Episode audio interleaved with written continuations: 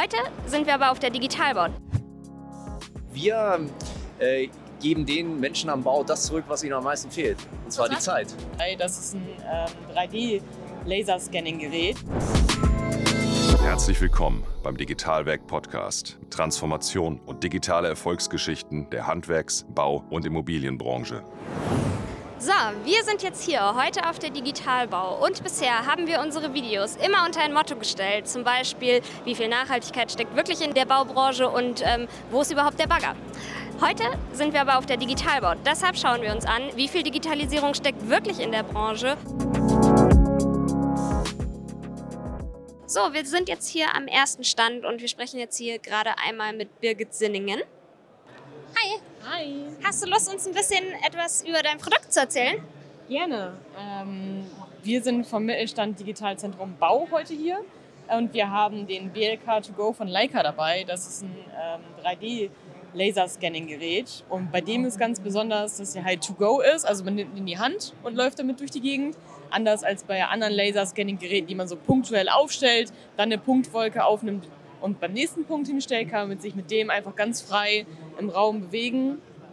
Ich kann es hier auch nochmal in die Kamera zeigen. Also das ist quasi die Punktwolke auch in Echtzeit. Die generiert hier immer weiter. Hier in der grünen Linie sieht man so, wo ich überall schon lang gegangen bin. Ah ja, das ist jetzt hier also der Messestand, der da Ja, gerade genau, generiert das wird. ist der Messestand. Ähm, ich kann mal auf den Pfeil drücken. Genau, hier sind wir. Oben kann man ganz schön sehen, wie gut er halt jetzt schon die Deckenkonstruktion da oben aufgenommen hat. Also die ganzen Stahlträger und sowas nimmt er wirklich ganz gut auf. Uns natürlich ein bisschen schlechter, weil wir die ganze Zeit Punkte sind, die sich durch die Gegend bewegen. Deswegen Mhm. sieht das hier jetzt gerade um den Stand herum ein bisschen chaotisch aus, aber die Konstruktion da oben kann man halt gut sehen. Wir sind jetzt hier bei Convex und ich spreche mit Liebhard Matuschka. Was ist eure Idee? Was macht ihr? Äh, Wir machen die erste voll digitale Bewährungsabnahme direkt auf der Baustelle Okay. Und wir bringen das BIM-Modell auf die Baustelle. Also Okay. wir schließen die Lücke von Planung BIM-Modell und wie kommt es auf die Baustelle. Wir bringen das BIM-Modell auf die Baustelle mit, Und wie? mit Commodity-Devices. Also Okay. wir verwenden einfach nur ein iPad oder iPhone und überlagern das mit der Bewährung vor Ort auf der Baustelle und gleichen das mit dem BIM-Modell ab. Okay. Und wird mir dann hier angezeigt, Achtung, da ist ein Fehler? Oder? Genau. Ah ja, cool. Also mir wird angezeigt, okay, ein Bewährungsstab, so wie man das da sieht. So wie man das da sieht. Hier hat man eine Bewährung, die ist hergestellt worden auf der Baustelle. ja. Ähm, da gibt es ein 3D-Modell, was geplant wird vom Planer, das BIM-Modell. Und wir gleichen sozusagen das 3D-Modell mit den geplanten ab. So, wen haben wir denn da? Die Kollegen von der Bau Insights. Hi, ja, grüß dich. Norman Braun, mein Name, freut mich. Hi. Hallo, Sophie Holzbecher, hi. Hi, schön euch hier zu sehen. Ähm, ja, erklärt doch mal, was ist die Bau Insights? Was ist die Bau Insights? Eine sehr gute Frage. Äh, Bau ist ähm, das neue Fachportal für die Baubranche. Ähm, dieses Jahr live gegangen, 20. Februar, die Bau 23 als Auftakt dafür genommen. Ähm, es sind über 2200 Unternehmen auf dieser Plattform vertreten. Ähm, es ist eine ganzjährige Branchenplattform. Und ich habe gehört, es gibt auch ein ganz cooles Format, Interviewformat. Es gibt ein super cooles Interviewformat äh, von Digitalwerk. Bau Insights Talk heißt Ja. das Ganze. Ähm, ist ein super cooles Format, bei dem da verschiedene sagen wir mal, Größen aus der Branche interviewt werden. Ähm, in, einem, in einem sehr offenen, äh, wirklich sehr lässigen Format. Äh, Es kommt einmal im Monat raus und wird hier auch auf der Plattform veröffentlicht. Das macht es einfach für denjenigen, also für einen, beispielsweise für einen Architekten oder einen Planer, in dem Fall einfach sehr schwierig, äh, einen Überblick über all diese wichtigen Informationen zu bekommen, die für ihn relevant sind. Und Bau Insights soll eben das erreichen, dass es ein Sammelpunkt eben genau für diese Informationen ist. Okay, super. Dann danke euch beiden. Wir sind jetzt hier am Stand von Tapia mit Tobias Müller. Hi, magst du einmal sagen, wer du bist, was du machst? Ich bin der Tobias und wir digitalisieren die Baustellenlogistik. Wow, okay. Sehr cool. Dann äh, erzähl doch mal, wie genau ihr das machen wollt. Äh, Wir machen das gemeinsam mit Firmen. Also wir haben die Plattform gemeinsam mit sechs Bauunternehmen entwickelt von Anfang an. Und da geht es darum, gemeinsam zu schauen, wie können wir gerade die Kommunikation zwischen Baustelle und Bauhof vereinfachen, indem wir ein digitales Werkzeug zur Verfügung stellen. Und in dem Zuge haben wir einfach gelernt, dass nicht der Polier, sondern die Werkstatt immens wichtig ist, um eine Datenqualität zu bekommen und die ganzen papierbasierten Prozesse wie Ausgabeschein, Geräteschein, äh, Geräteakte zu digitalisieren. Und dadurch können wir direkt verursachungsgerecht die Kostenstellen be äh, belasten und von der Fleckscheibe bis zum Bagger wird alles tagesgerecht auf die Baustelle gebucht. Okay. Und das ohne Verzögerung. Habt ihr andere Messen dieses Jahr auch mitgenommen? Äh, ich glaube eigentlich alle, die es so gibt für die für äh, Contact. Ja. Ähm, und wir nutzen die Messe natürlich auch noch zusätzlich, um unser neues Produkt TimeTabs vorzustellen. Das ist dann die logische Erweiterung zum, zur Geräteverwaltung der Zeiterfassung. Okay. Und welche Messe war die beste bisher? Die Bau. Ja? Ja, Okay. definitiv die Bau. Okay, sehr gut.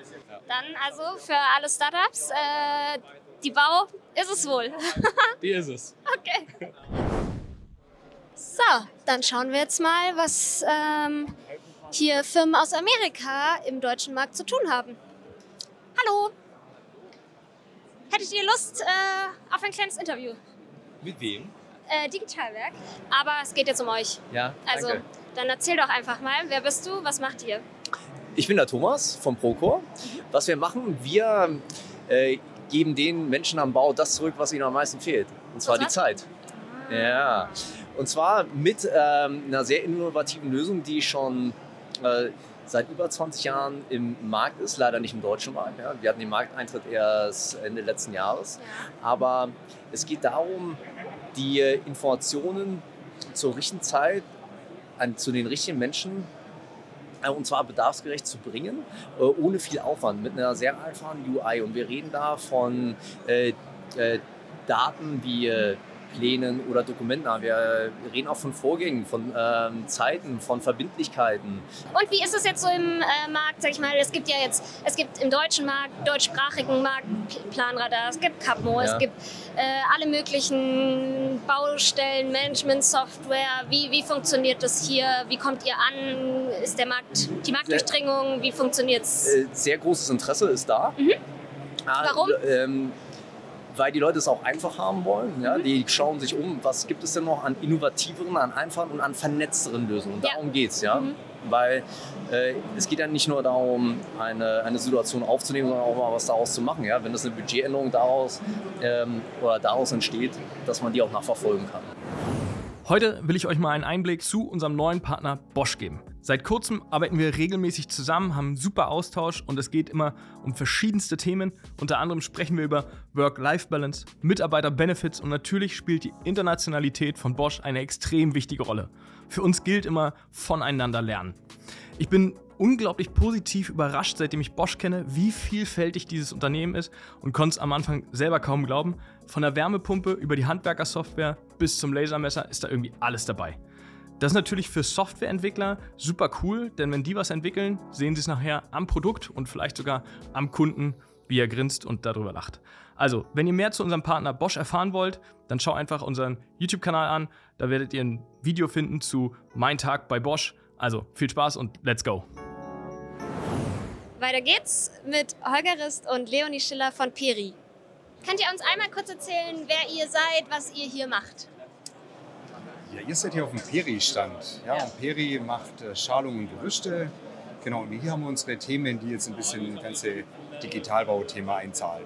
Und zwar? Ja? Und die Leonie neben mir, die macht duale Studentin bei Genau. uns. Und die hat auch einen speziellen Bereich, nämlich die ist in einem Bereich, um- wo es um Sensoren geht. Okay, Genau. klingt interessant. Ja. Was, was genau machst du da?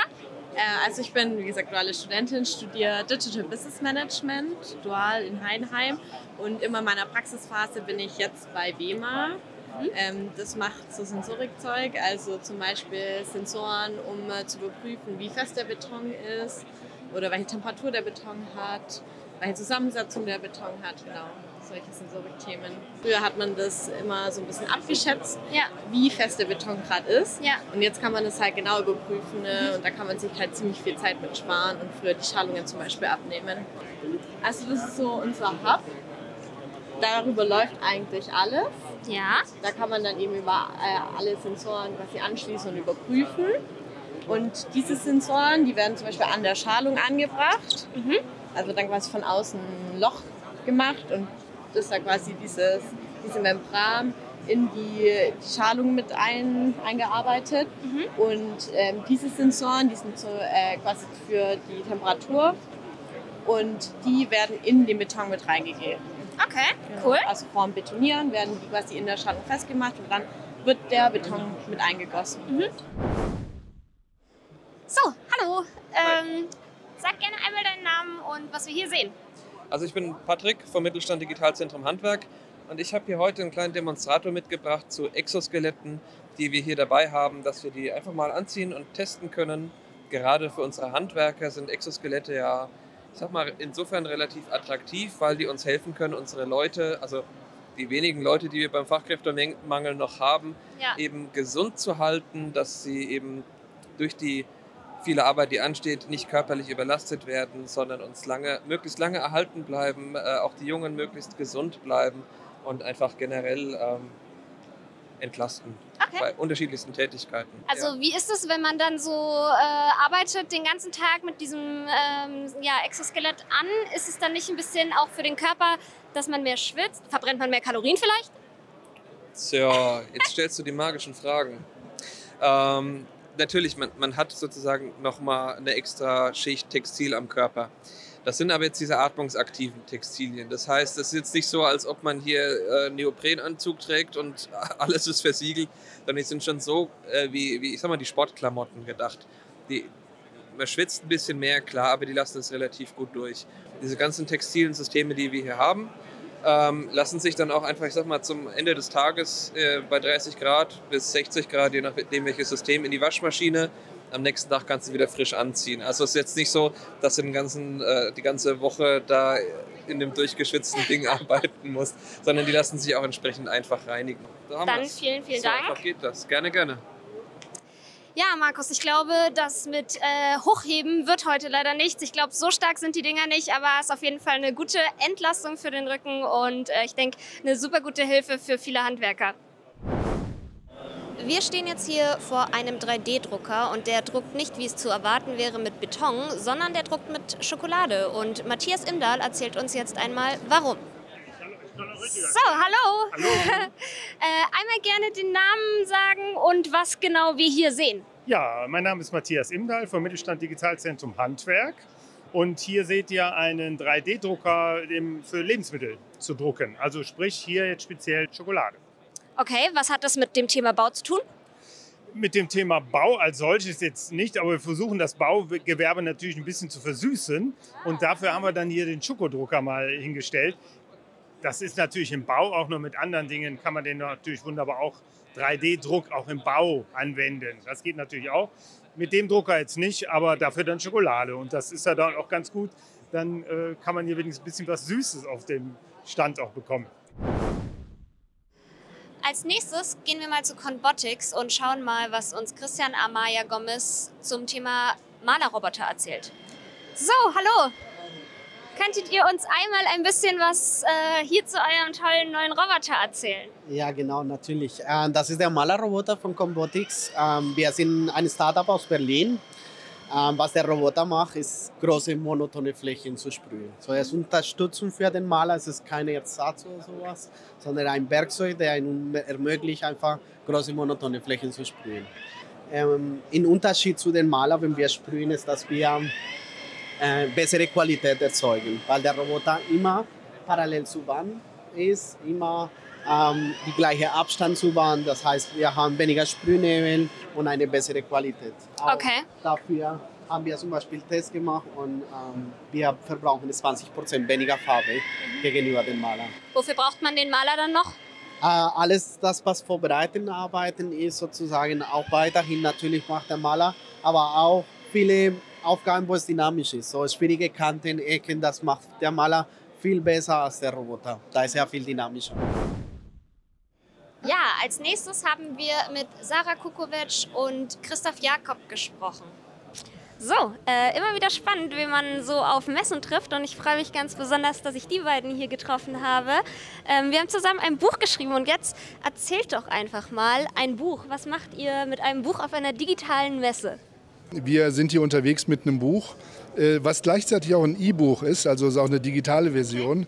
Und äh, wir sind hier zusammen in einem Team von ungefähr 15 Co-Autoren, die hier aktiv sind, um äh, der Industrie zu helfen, nachhaltiger zu werden, äh, Ressourcen einzusparen und äh, äh, einfach besser zu werden. Hast du noch eine Frage? Weil ich glaube, das hat er super beantwortet. Ja. Sag noch mal was zu dem Titel. Der ist ja, ja. doch äh, sehr außergewöhnlich. Äh, der ist auf jeden Fall sehr lang, stimmt. Ähm, äh, es war sehr ausgewählt. Äh, ähm, also wir haben uns Gedanken gemacht, was wollen wir damit sagen. Und äh, der erste Teil ist sehr wichtig, wir sind auf dem Weg. Und damit meint ihr das sehr positiv, weil ich merke, dass sich in den letzten zwei, drei, vier Jahren was verändert hat in unserer Branche. Und ich rede nicht nur von Bauen, rein Bauen, realisieren, sondern auch bei der Projektentwicklung, Planung merke ich, dass wir uns deutlich, deutlich mehr Gedanken machen. Und nicht nur Gedanken, sondern wir äh, handeln. Wir handeln nachhaltiger, wir versuchen, die Ressource schon zu planen, auch mit digitalen Tools. Und das versuchen wir auch in das Bauen Bauen zu übertragen und dann ins, äh, in die Bewirtschaftung. Und deswegen ist es ganz wichtig, wir sind auf dem Weg dahin und ähm, das finde ich sehr positiv und deswegen auch der Titel, äh, so, dass wir nachhaltiger werden, dass wir effizienter werden und ganz wichtig, weil jeder sagt, das ist nicht profitabel, haben wir das auch sehr ähm, gewählt ausgesucht. Nicht Nachhaltigkeit ist profitabel. Okay, genau, wollte ich Genau. gerade fragen. Also Nachhaltigkeit, ja. ist auf jeden Fall profitabel und im Grunde genommen zwingend notwendig. Und wir können es uns leisten. Ähm, ich höre sehr oft, dass wir uns das nicht leisten können. Richtig, wir können uns nicht leisten, nicht nachhaltig zu werden. Das stimmt. Wir haben äh, gemeinsam mit einem Verlag äh, vereinbart, dass wir eine Buchreihe von über 20 Titeln machen werden. Und da sind wir natürlich jetzt auch unterwegs, Kompetenzen zu suchen. Gerade im äh, KI-Bereich äh, wollen wir noch äh, wirklich stark wachsen und äh, unser Netzwerk erweitern. Und wenn dieses Video dafür nützt, äh, dass sich äh, Leute bei uns melden, dann ist es sicherlich eine gute Geschichte. Also zu hören, alle für, für alle, die äh, Kompetenz äh, in Richtung KI haben, gerne bei den beiden hier melden. Und ähm, ja, dann danke, dass ihr euch die Zeit genommen habt und ich bin auf jeden Fall sehr gespannt, was da noch alles kommt. Sehr gerne. Dankeschön. So, ein spannender Tag geht zu Ende. Wir haben viele Innovationen gesehen, wir haben mit Startups gesprochen, mit etablierten Unternehmen. Es war äh, eine, eine tolle Veranstaltung, tolle innovative Formate, die hier auch ausprobiert wurden. Aber man sieht es leider tatsächlich selbst, ähm, es ist relativ leer und uns fehlt hier noch so ein bisschen mehr Wumms und noch so ein bisschen mehr Publikum. Aber wir sind uns ganz sicher, dass das in den nächsten Jahren kommen wird. Und wir freuen uns drauf. Wir hoffen, euch hat die Folge gefallen. Zur Info, wir sind ab jetzt drei Wochen in der Sommerpause. Das heißt, wir hören und sehen uns am 15. August wieder. Habt einen schönen Sommer. Bis dahin.